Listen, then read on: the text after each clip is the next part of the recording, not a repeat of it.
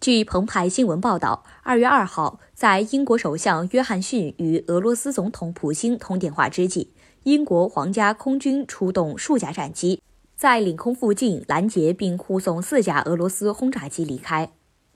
据彭博社报道，英国国防部二号发表声明称。英国皇家空军在英国利益区附近跟踪并拦截了俄罗斯两架图杠九五远程轰炸机和两架图杠一四二海上巡逻机。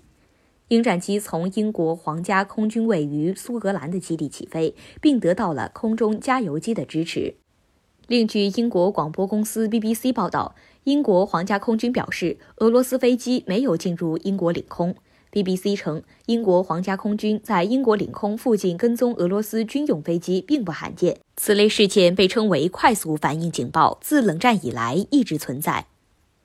二月二号，约翰逊与普京进行了电话交谈，双方就乌克兰内部危机和安全保障问题详细交换了意见。两人同意努力和平解决乌克兰危机，但约翰逊也警告普京，若俄罗斯入侵乌克兰，将是一个悲剧性的误判。普京则表示，北约不愿意对俄罗斯的合理关切做出充分回应，以北约所谓的门户开放政策做掩护，这违背了安全不可分割基本原则。